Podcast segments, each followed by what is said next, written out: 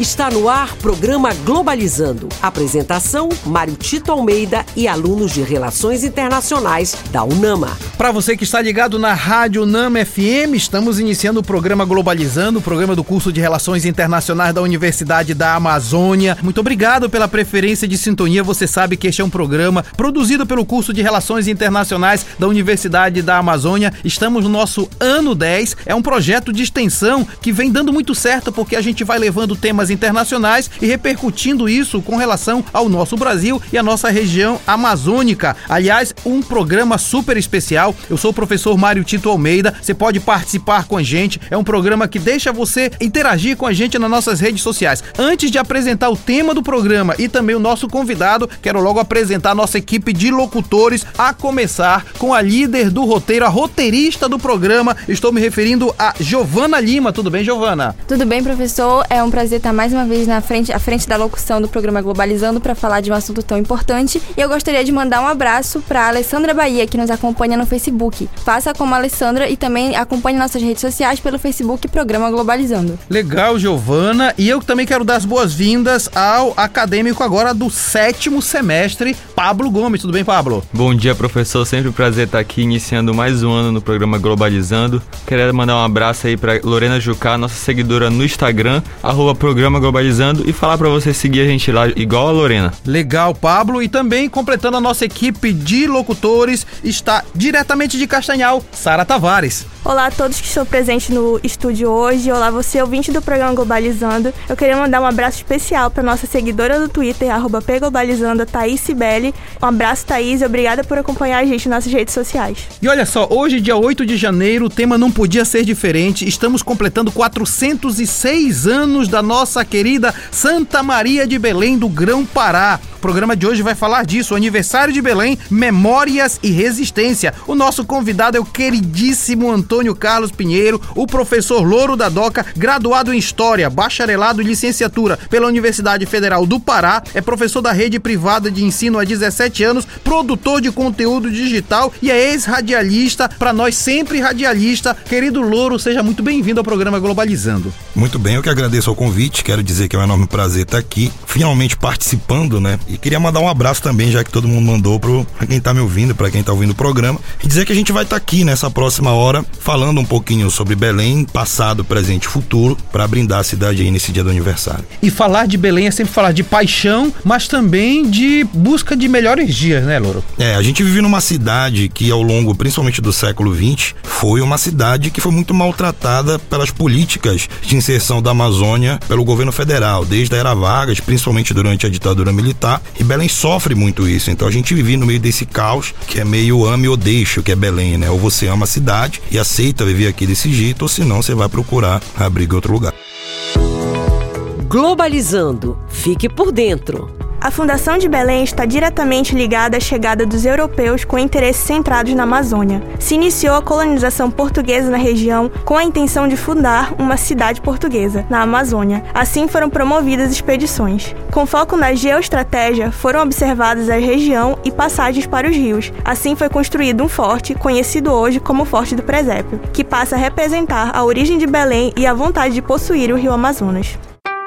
Você acompanha agora o Globalizando Entrevista. Nós estamos com Antônio Carlos, o Louro, professor de história, mas um amante da nossa cidade. Louro, fala pra gente, é, ser belemense ou de alguma forma viver aqui nessa terra, como é que você encara isso como um desafio para crescer ainda mais essa cidade? O grande desafio que o habitante de Belém tem e terá nos próximos anos é saber se localizar dentro de uma identidade brasileira muito mal forjada e uma identidade regional, porque a identidade amazônica ela sempre foi muito dissociada da identidade do ser brasileiro brasileiro. Então, um grande desafio que, que nós temos como habitantes de Belém é entender primeiro que o estado do Pará não é mais o mesmo estado que era 50 anos atrás. Vimos o estado hoje com micro-regiões cada vez mais diversificadas, algumas buscando a separação, e a fronteira agrícola chegando ao estado, ela afeta diretamente Belém. Então é importante, muitas vezes, a gente que mora em Belém entender que o agro é tech, o agro é pop, o agro é tudo, e o agro está cada vez mais presente em Belém, determinando postos no mercado de trabalho, determinando especulação mobiliária imobiliária e determinando os rumos que a cidade vai entrar nos próximos anos. Muito legal. E a Sara tem uma pergunta interessantíssima para fazer para você. Professor Antônio Carlos, quais são os principais marcos históricos que definem a história de Belém? Ah, o primeiro marco é, de fato, a chegada portuguesa aqui, né? A gente tem a chegada aqui no dia 12 de janeiro de 1616, com lá o Francisco Caldeira Castelo Branco, que vem numa expedição com o objetivo de ocupar a região. A fundação de Belém, ela se dá num, num projeto de conquista do norte, é ocupar ocupar para não perder. Então, a partir da fundação de São Luís, na verdade, nem a fundação, porque São Luís foi fundada pelos franceses, da expulsão dos franceses de São Luís, a gente tem, inclusive saindo no dia do Natal lá de São Luís, uma expedição com o objetivo de a região, mas de um ponto de vista estratégico. Belém foi fundada onde está. Eu acho que vocês sabem que existiam outros projetos para a capital ser em outros locais, mas Belém foi fundada onde está, porque basicamente Belém é a porta da saída dos vários rios que compõem a bacia amazônica para o Oceano Atlântico. Isso fez com que Belém é, tivesse em papel protagonista em vários momentos da, da história da Amazônia. Então esse é o primeiro é, grande marco. O segundo grande marco se dá com a adesão do, do, do Pará à independência do Brasil, que não é bem uma adesão, né, mas coação e os, o, o, marco, digamos assim, você vai ter com a borracha e a partir dos projetos de integração da Amazônia no, no, nos anos 70, principalmente do século 20. Ou seja, conhecer a história significa também entender o nosso presente. Com certeza, a gente vê muita, muitas pessoas reclamando, por exemplo, do centro comercial, a João Alfredo, que era a grande vitrine de Belém nos anos pré-shoppings, e que hoje é uma é, rua que está ali marcada pelo mercado informal. Muita gente não entende que Belém recebe um fluxo de refugiados da luta pela terra e não tem recebido investimentos no total desse aporte. Então a gente recebe pessoas que vêm de todo o estado do Pará, principalmente da ilha do Marajó, que é uma região de repulsão populacional, e aqui a cidade não criou estrutura para abrigar todo mundo. Resultado, hoje nós somos a cidade que temos concessionárias de marcas de carro internacionais, mas ao mesmo tempo maior quantidade de pessoas vivendo em favela.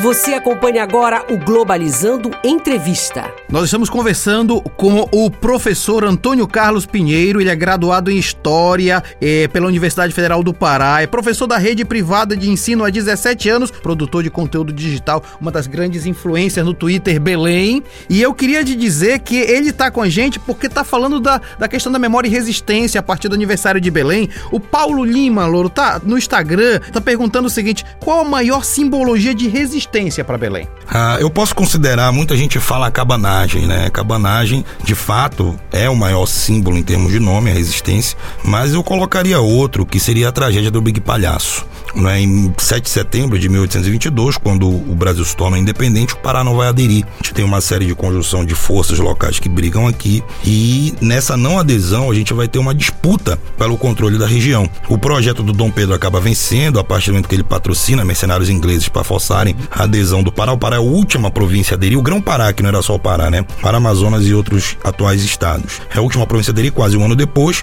E nesse processo de adesão a gente vai ter uma grande tragédia, que é quando o mercenário Grenfell inglês tranca num porão do navio a cerca de 262 pessoas e esse porão é hermeticamente fechado, ele acaba é, sendo derramado cal, onde morre ali basicamente todos os, os, integrantes e esse se torna o primeiro evento trágico que vai ocupar a memória é, da população e vai desaguar na cabanagem lá no dia 7 de janeiro de 1835. Aliás, esse é, esse é um, um, uma, uma, memória histórica bem triste, porque é um genocídio, né, Loro? É um dos vários, né? A gente tem é, aqui, aqui em Belém, é interessante como o habitante de Belém foi construída a ideia de que a gente vive numa ilha fora de um estado que é marcado pela violência. A nossa história é muito violenta e assim, é, a cabanagem, é, eu percebo que aqui em Belém existe um, meio que um tabu para se falar da cabanagem. Né? A cabanagem talvez ela seja muito mais trabalhada fora do estado. A gente tem na academia nomes como a professora Magda que trabalham e procuram é, trazer à tona né, o que de fato ocorreu, mas aqui a cabanagem ela se transformou num grande tabu.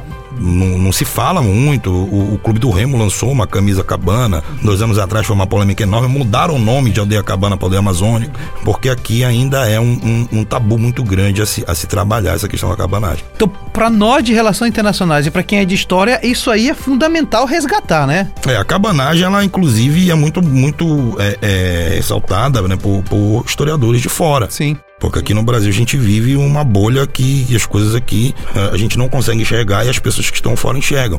É o grande movimento de sublevação, né? A, um, a uma tentativa de centralização de poder. E isso, no decorrer da história, até porque o principal nome que escreveu a Camarada durante um bom tempo, o pai foi morto pelos cabanos. Sim. Então a gente ainda carece um pouquinho sobre esse debate, sobre o que foi a cabanagem, o que ela representa, apesar dela ter sido muito utilizada e manipulada do ponto de vista político nos últimos anos. E eu estou olhando aqui para os alunos de relações internacionais, o quanto a gente precisa falar disso, porque tem, tem ingleses aqui, tem, tem, na verdade é um evento internacional também, né, Loro? Tem a cabanagem, aqui na verdade Belém, né? Belém pelo fato de ser uma, uma cidade muito marcada pela cultura extrativa, uhum. né? Belém foi marcado muito tempo, por exemplo, pela, pela é, exportação de produtos típicos da nossa, da nossa floresta, né? Eu estava ouvindo durante a semana citarem o Ver o Peso aqui no, no, nos programas de vocês. O Ver o Peso, ele na verdade é uma reminiscência dessa Belém. Belém dos aromas, a Belém exótica, né? E é uma cidade, inclusive, que os ingleses são tão atuantes ao ponto de roubarem a seringueira daqui para levar para Malásia. O mercado de ferro é algo que é inglês, né? né? Porque toda a estrutura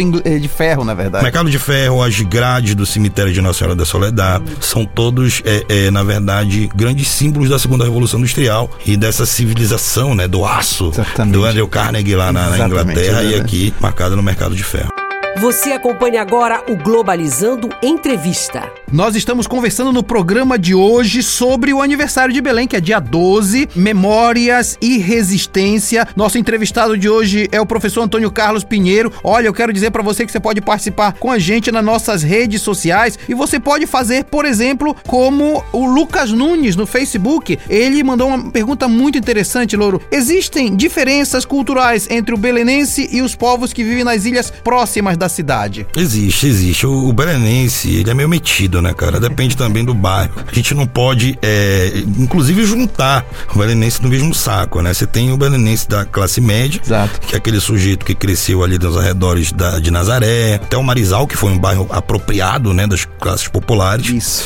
E do, dos bairros periféricos. Nos bairros periféricos, a gente tem dois, dois bairros que merecem, assim, atenção no que eles representam a formação de Belém. Inclusive, são os mais populosos, né? Que é o Jurunas, que é um bairro que foi formado por esses habitantes das ilhas. Então, o, o Jurunense, se você for, por exemplo, ali na, na, nas ruas do Jurunas, cada rua né? Ela é composta por pessoas que vieram de municípios ali da é região verdade. da Alça Viária é e das ilhas. Perfeito. E o Guamá. Uhum. Enquanto que o Jurunas ele é composto por quem vem de Canoa, o Guamá ele foi muito composto por quem vinha pela estação de ferro Belém Bragança, que hoje é o terminal. Perfeito. Inclusive a gente tem ali a Avenida Ceará, Sim. que era o grande refúgio dos cearenses, que vinham muitos deles querendo uma recomeçar a vida durante os períodos de seca lá no Ceará, né? Então a gente tem ali nas ilhas é, uma vida marcada pelo rio. Sem dúvida uma vida marcada pelo Rio, como vários, inclusive, autores, como Nilson Chaves, retrataram né, nas suas obras, coisa que o paraense está conhecendo, é, o belenense, na verdade, né? O belenense é, é, é docker, digamos assim.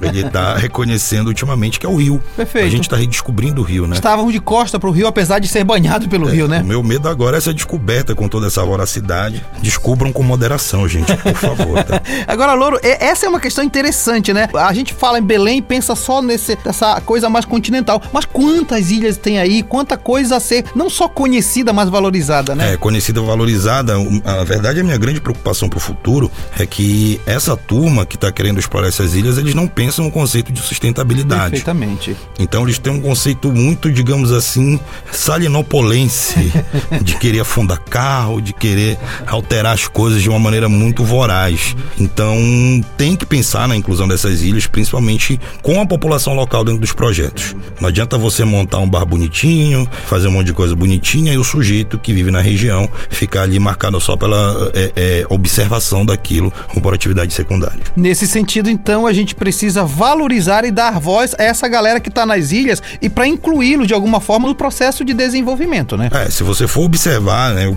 até bom a gente estar tá trabalhando isso, os grandes projetos ligados à, à questão do patrimônio histórico no mundo do Quito é uma grande referência referência, né? Bogotá também, e até mesmo Rio de Janeiro recentemente, eles incluem você ter a população local como protagonista. Então não é como aqui em Belém, que o cara ganha dinheiro, às vezes a gente não sabe nem com que, e o cara aproveita o rio e lava ali, e a população local fica excluída. Legal, olha, o professor Antônio Carlos Pinheiro Louro está com a gente. É sensacional o programa de hoje, exatamente que estamos falando de Belém, mas do entorno, da população, inclusive, né? A propósito disso, vamos por mais um quadro do programa Globalizando. Globalizando nas ruas. E o Globalizando não para, nossa equipe de externas, eh, liderada por Paula Castro, tem mais informações. Vamos receber agora a nossa produtora, Ana Mel Grimati, que está nas ruas e vai trazer informações para você. Oi, Ana Mel. Bom dia, professor Mário Tito. Bom dia a todos os ouvintes do programa Globalizando. Hoje eu estou aqui com o professor Michel Pinho, que é mestre em comunicação, linguagens e cultura, historiador e pesquisador sobre a história de Belém. Hoje ele vai conversar um pouquinho com a gente desse assunto que está sendo discutido aí, que é Belém, as memórias, enfim, a resistência que existe na história de Belém. Bom dia, professor Michel Pinho. Bom dia, bom dia para todo mundo do Globalizando. Eu quero dizer que eu quero a minha. Já tenho uma canequinha do Globalizando, agora eu quero a minha carteira de sócio do programa. claro, claro, professor. Então, professor, iniciando aqui a nossa entrevista, a gente sabe que a cabanagem ela foi um movimento de resistência muito importante para a região. E quais os reflexos da cabanagem nos dias de hoje? A cabanagem é um, um movimento que se situa na primeira metade do século XIX, entre mais ou menos janeiro de 35 e depois termina em 1940, no final, é, no interior do, do, da província. E ela tem como característica primeira o que nós estamos fazendo aqui. Existe uma memória muito ativa sobre a cabanagem, que ela é refletida em publicações acadêmicas, em música, em literatura, em monumentos históricos, como é o monumento do, do, do mas a cabanagem deixa um recado, me parece muito significativo no século XXI, que é o recado da luta popular, entendeu? Então essa memória ela é muito afetiva e ela é muito importante para a sociedade de hoje. Isso aí, professor. A segunda pergunta que eu tenho para o senhor é: o Sírio ele também é algo que marca Belém, né? E além de, de principalmente celebrar a fé cristã, quais outros impactos que são perceptíveis na cidade a partir dessa festa? Isso é bem importante também. O Sírio faz parte da identidade de Belém. Ele é um processo tombado pelo IFAM, né? O reconhecimento nacional e internacional pelo Unesco, e tem algumas características importantes porque ele mostra uma série de continuidades, mas também mostra uma série de rupturas. E vou te dar um exemplo. Né? Nós temos até hoje as procissões, nós temos até hoje a translação, nós temos até hoje a imagem da santa, mas como esse processo vai se ressignificando e ressignificando ao longo dos anos, isso é um dado importante da história e da antropologia. Né? Nós temos hoje caixas de som, nós temos live, nós temos é, redes sociais que ressoam o sírio, mas ao mesmo tempo nós temos aquelas é, tradições que são é, centenárias, né? De levar a imagem para a benzeção, nós temos a partilha do sírio dentro de casa, nós temos a comida. Então, o sírio é, né, nessa medida, uma série de transformações que vão, ao mesmo tempo, perpetuando algumas tradições e modificando outras. Muito obrigado, professor, pela tua entrevista. Pessoal, esse foi o professor Michel Pinho, conversou um pouquinho com a gente hoje aqui sobre Belém, sobre essas memórias, essas festas que marcam, movimentos de resistência. Muito obrigado, professor, por ter aceitado o nosso convite e participar mais uma vez do nosso programa Globalizando. Nada, querida. Eu estou aqui à disposição do Globalizando há não sei quantos anos. Belém vai fazer quase 420 anos. Eu participo do Globalizando há pelo menos uns 400 anos. Obrigada, professor. Globalizando. Fique por dentro. No passado, ainda movida pela Belle Époque que surgiu com o ciclo da borracha, a cidade de Belém desfrutou por anos uma trajetória de prosperidade econômica que, em seu auge, trouxe grandes avanços na infraestrutura da cidade e investimento para a região. Na atualidade, a cidade é um dos polos econômicos da Amazônia, com uma economia bastante diversificada e um potencial econômico significativo. Entretanto, ainda é uma das capitais brasileiras com o pior desempenho do produto interno bruto per capita, ocupando a última posição no ranking nacional das capitais brasileiras, segundo dados dados do IBGE de 2018. Você acompanha agora o Globalizando Entrevista. Estamos com o professor Antônio Carlos Pinheiro aqui no programa Globalizando, falando do aniversário de Belém, Memórias e Resistência. Louro, falando aqui sobre o que a Giovana acabou de dizer, né? A, a, a grandiosidade da Belle Époque, mas também um pouco essa dificuldade de sair dessa cultura mais extrativista. Como é que você vê isso em Belém? Ah, principalmente é uma questão cultural, Tito. Como assim? A, a Belle Époque, ela foi muito celebrada. Até hoje eu acredito que Belém, nós somos viúvos de uma Belle Époque acabou há mais de 100 anos. Inclusive, eu acredito que a historiografia a gente deveria superar isso. Foi bonito, foi, foi intenso, foi, mas acabou. Né? Eu acredito que a, a Belle Époque, de fato, foi um período da história da, da região amazônica em que os olhos todos do mundo estavam virados para cá, mas a questão é que, ao contrário, por exemplo, do que aconteceu em São Paulo, São Paulo e Belém, é, quase que concomitantemente, se destacam pela produção de gêneros primários. São Paulo com café, Belém com a borracha, o Pará, na verdade, com a borracha. O que acontece em São Paulo é que os lucros desse café eles são investidos em atividade produtiva ou seja, indústrias. Aqui em Belém não. A gente tem um crescimento muito tímido da industrialização. Boa parte do que se consumia de produto industrializado era importado vinha pras, pelas casas de importação.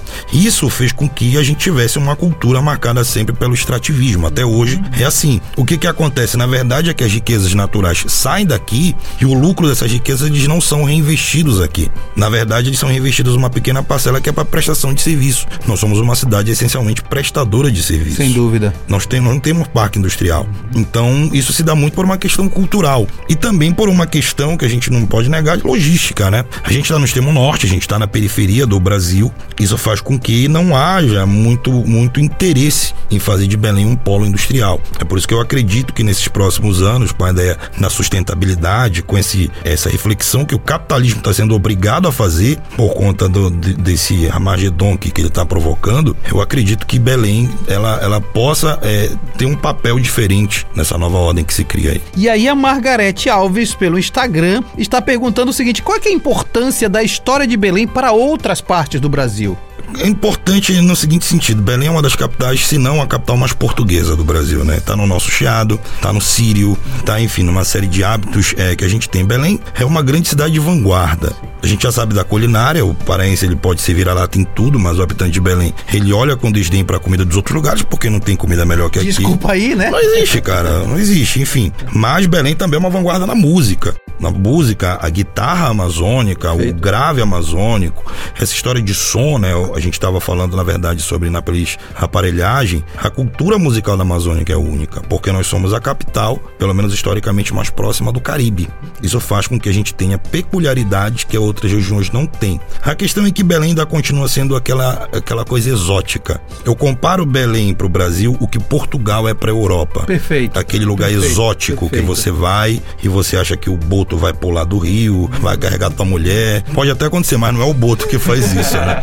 Então, a, a, gente ainda tem esse caráter exótico que, se fosse bem explorado, a gente poderia suprir essa, essa deficiência industrial ligada ao turismo. Perfeito. Mas nós ainda temos algumas situações estruturais graves para superar, para poder trabalhar essa questão turística de Belém. Você acompanha agora o Globalizando Entrevista. Olha só, e tem mais, tem mais gente perguntando pra gente. O programa tá muito bom hoje, inclusive o Benedito Sacramento no Instagram. Obrigado, Benedito. Quais as heranças dos povos que povoaram Belém? Ah, com relação às heranças, né, dos povos que a gente pode chamar de originários que estavam por aqui, a gente tem as mais variadas. É muito complicado a gente falar é, de uma herança pura, porque a gente é fruto de uma sociedade marcada pela apropriação cultural, de uma sociedade marcada pela imposição de hábitos do, do certo e errado. Mas eu acho que a principal herança está na nossa gastronomia, né, na forma de você salgar o peixe, ao fato de, graças a Deus, nós tomarmos bastante banho ao longo do dia, graças a Deus Deus. Mas principalmente, acredito eu, na forma da gente curar nossos males, né? O famoso curar a garganta, andiroba, copaíba e outras coisas. E Exato. Apesar de Belém viver nesse eterno conflito de querer copiar o Sudeste, mas sempre tá com um pezinho lá na, nas tradições locais, né? É muito legal isso, Louro. Inclusive a gente percebe o quanto a gente precisa valorizar esses saberes tradicionais, não deixar morrer, porque isso, especialmente para a geração mais jovem, né? E entender que isso faz parte da nossa própria riqueza, da cidade de Belém, né? Faz. É interessante a gente observar que aqui o fato de nós não valorizarmos faz com que muitos grupos de fora do Brasil, vocês devem lembrar da polêmica do cupuaçu registrado pelo sim. Japão, uhum. ou mesmo de outras indústrias de outras partes do Brasil, eles observem, né? É, por exemplo, copaíba e principalmente andiroba já são utilizados em cosméticos, sim, em, em remédios no Brasil todo, inclusive uma grande fábrica né, de, de cosméticos se instalou aqui na Amazônia e eu acho que, que também é uma próxima pegada. A geração mais nova, eles já são menos boçais com relação aos saberes locais do que a nossa. Tipo, a nossa era mais metidinha. Com certeza. Você acompanha agora o Globalizando Entrevista. Nós estamos conversando com o professor Antônio Carlos Pinheiro sobre o aniversário de Belém, memórias e resistência. E é muito interessante conversar com ele, porque além dele ser professor, ele é produtor de conteúdo digital, ele está com a gente. Aliás, é uma das grandes personalidades do Twitter Belém. Eu acho isso importante, porque ele está trabalhando também nessa valorização da cultura. Aliás, falando um pouco disso de música, né, Louro? A música expressa um pouco essa, essa, essa força da nossa cultura. E os ritmos, você já falou, né? Vem, inclusive, do Caribe. Muitos, muitas influências, né? É, o chamado Caribe imaginário, que, que a historiografia chama. O Zouk, ele é um ritmo que chega aqui, né? Mas o interessante é que existe um tráfico, digamos assim, de música que vem desde os anos 50. Isso sabe que tem a ver com relações internacionais, Sem política dúvida. da boa vizinhança. Exato. Quando a Segunda Guerra está acabando, os Estados Unidos ele procura se aproximar dos países latinos. O que, que ele faz? Ele começa a criar, através do seu imperialismo cultural, uma espécie de rede de troca cultural entre os países latinos. Então ele começa a tocar música latina no Brasil, começa a tocar música brasileira, que é latina também, no, nos Estados Unidos, na Argentina. Então, é quando, por exemplo, aqui no Pará, éramos uma base norte-americana durante a Segunda Guerra, começa a chegar muitas músicas latinas através das Big Bands. Big Bands, né? Como exato, Pereira. Exato. E aqui é que o Pará descobre o merengue. O Pará descobre o merengue, começa, pega a rádio da, da, da Guiana. E o nosso merengue é o merengue da República Dominicana, que é o merengue uhum. mais saliente de exato, todos. Exato, exato. Como dizia minha avó.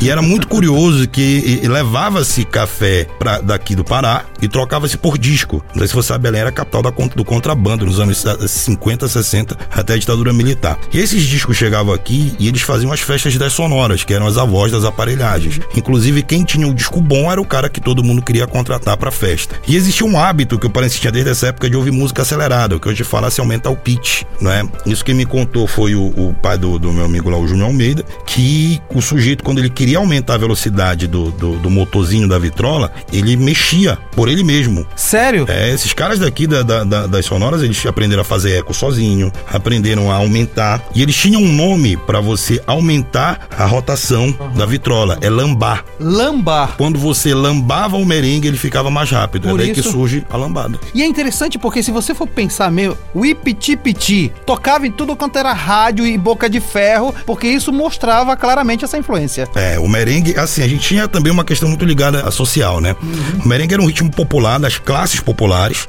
Existiam alguns hábitos bem curiosos das festas em Belém antes, que você não podia ir de branco, branco a roupa que você trabalhava, então você não ia de branco pra festa. Enquanto que, por exemplo, na, na, na sede dos peixeiros, ali no Imperial, no São Domingos, ali no Jurunas, né? Os peixeiros eram Guamá. Você tinha o merengue tocando nas sedes tradicionais da família tradicional paraense, Paysandu, Remo, Assembleia Paraense, uhum. não tocava merengue. Clubes sociais. É, tocava bolero, samba, canção, uhum. mas merengue nem pensar. Olha, Louro, vai ter um programa globalizando só sobre isso, porque eu quero dar espaço também para quem está nos perguntando pelo Twitter. A Maria José está perguntando o seguinte: qual a importância do período da borracha para a história de Belém? A importância é muito mais imaginária. A gente tem que se livrar um pouquinho desse passado de borracharia, sabe? Eu acho que é importante, porque de fato, né? É, eu vi também durante a semana no programa de vocês falando do, do Cine Olímpia. É o mais antigo em funcionamento, de fato. Era quando vinham as grandes companhias de dança, de teatro para Belém. É quando Belém se sentiu fora da periferia. E foi quando eu acho que essa é, é uma importância hoje muito mais hum, é, é, imaginária do que propriamente de herança pautável. Foi importante, Belém era o principal a, a, porto da região norte, né? A borracha saía de todos os recantos do, do, da floresta e saía daqui de Belém, o que proporcionou um investimento muito grande em infraestrutura, só que ao mesmo tempo que cresceu, quebrou. Ou seja, se participou um, um pouco do clube dos ricos e depois saiu. Exato, né? Você teve aquela, aquela famosa alegria de pobre, né? A gente tem um auge nos anos de 1870, que vai durar até a década de 1920, mas o curioso nisso tudo, eu acho muito curioso a história do Olímpia. O Olímpia ele foi inaugurado na semana do naufrágio do Titanic. Sério? E você sabe qual a maior bilheteria da história do Olímpia? É o Titanic. É o Titanic. Muito bem, olha, a conversa... e, aí, e aí vem uma questão que eu acho interessante. A gente também tem dificuldade em produzir conteúdo forte da nossa própria região. Os documentários estão aparecendo, mas poderia ser melhor, né? Então é porque, na verdade, Tito, a gente tem, é, principalmente nos anos 60, no período que a ditadura militar se instaura, é uma questão muito da intelectualidade, principalmente da classe média, se apropriar da linguagem, dos saberes. Então tu tens uma idealização muito grande, até hoje, a classe média, que tem um nível educacional um pouco mais alto, olha com desdém para as classes populares. É preciso a Anitta vir lá do, do Rio de Janeiro para ser engolida pelo crocodilo, para parte da classe média perceber que existe uma indústria milionária aqui no Pará que movimenta a economia daqui a muito tempo. Então, a gente precisa, na verdade, quebrar um pouco esse, esse é, é, essa bolha de só a classe média produzir, descobrir, só a classe média ser dona da bola. Perfeito. É preciso vir um cara de classe média para botar uma camisa florida e ir lá pro ver o peso falar de coisas que já existem há muito tempo, só que pelo fato de ser coisas das classes populares, pouco se fala. Eu vou te provocar rapidinho só. É como se foi a indústria fonográfica, né, que se vendia. Na verdade, o Banda Calypso começou assim, de, eh, vendendo na, na porta do comércio, se livrando um pouco das grandes produtoras. Mas sabe que o Calypso ele não estourou em Belém? O Calypso Não estourou em estourou Belém. Manaus e em Pois Recife. é, pois é. O brega paraense, ele é muito famoso em Recife. Só que lá ele tem o nome de Calypso, por causa da banda Calypso. Na verdade, a gente tem o seguinte: o termo brega era um termo que ninguém queria usar porque é ruim de vender. Foi quando surgiu o termo axé music, que também é um termo pejorativo, só que acabou vendendo. Aqui tentam mudar o nome do brega para Amazon Music, não cola. E também para Calypso. O Calypso ele tem esse nome por causa da guitarra que o Chimbinha insere, que revoluciona, né, os rumos do brega e acaba dando o nome à banda. Mas também aqui não pega o nome Calypso, mas em Recife pega.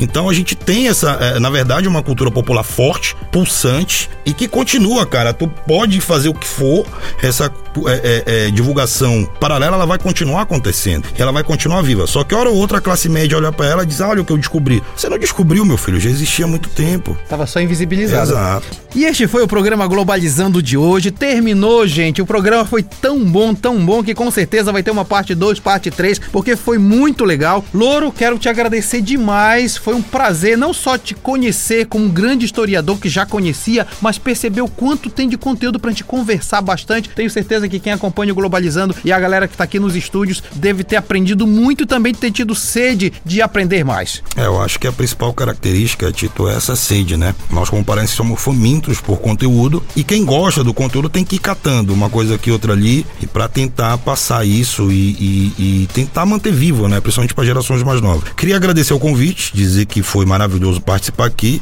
e quantos quiserem, a minha carteira de trabalho está à disposição e também o meu tempo, tá? Adorei, gente. Muito obrigado. Obrigado, Antônio. O Louro da Doca que esteve com a gente. É sempre bom ter entrevistado de qualidade como ele. Agradeço a quem fez pergunta: Sara Costa, Paulo Lima, Lucas Nunes, Margarete Alves, Benedito Sacramento e Maria José. Agradeço a líder da equipe de roteiro, Giovana Lima. Eu que agradeço, professor, por estar aqui mais um sábado para falar desse assunto tão interessante. Agradeço a todos os nossos ouvintes que passaram essa uma hora aqui com a gente. Agradeço ao professor por ter vindo ao nosso programa. E gostaria já de anunciar o próximo tema da rádio da semana que vem, que é União Europeia em 2022. Quero agradecer, obrigado, Giovana. Quero agradecer também ao acadêmico do sétimo semestre, o queridíssimo Pablo Gomes. Professor, eu que agradeço por esse sábado maravilhoso. Esse programa foi demais, professor Antônio. Muito obrigado por sua participação por aqui. Manda um abraço para nossos ouvintes e convidá-los para que assistam nossos programas em formato de podcast no YouTube, Spotify, Deezer, no Google Podcast, Apple Podcast, todos como o programa Globalizando. Obrigado, Pablo. E eu quero agradecer também a Sara Tavares. Ela faz parte da equipe de mídias do programa Globalizando, direto de Castanhal.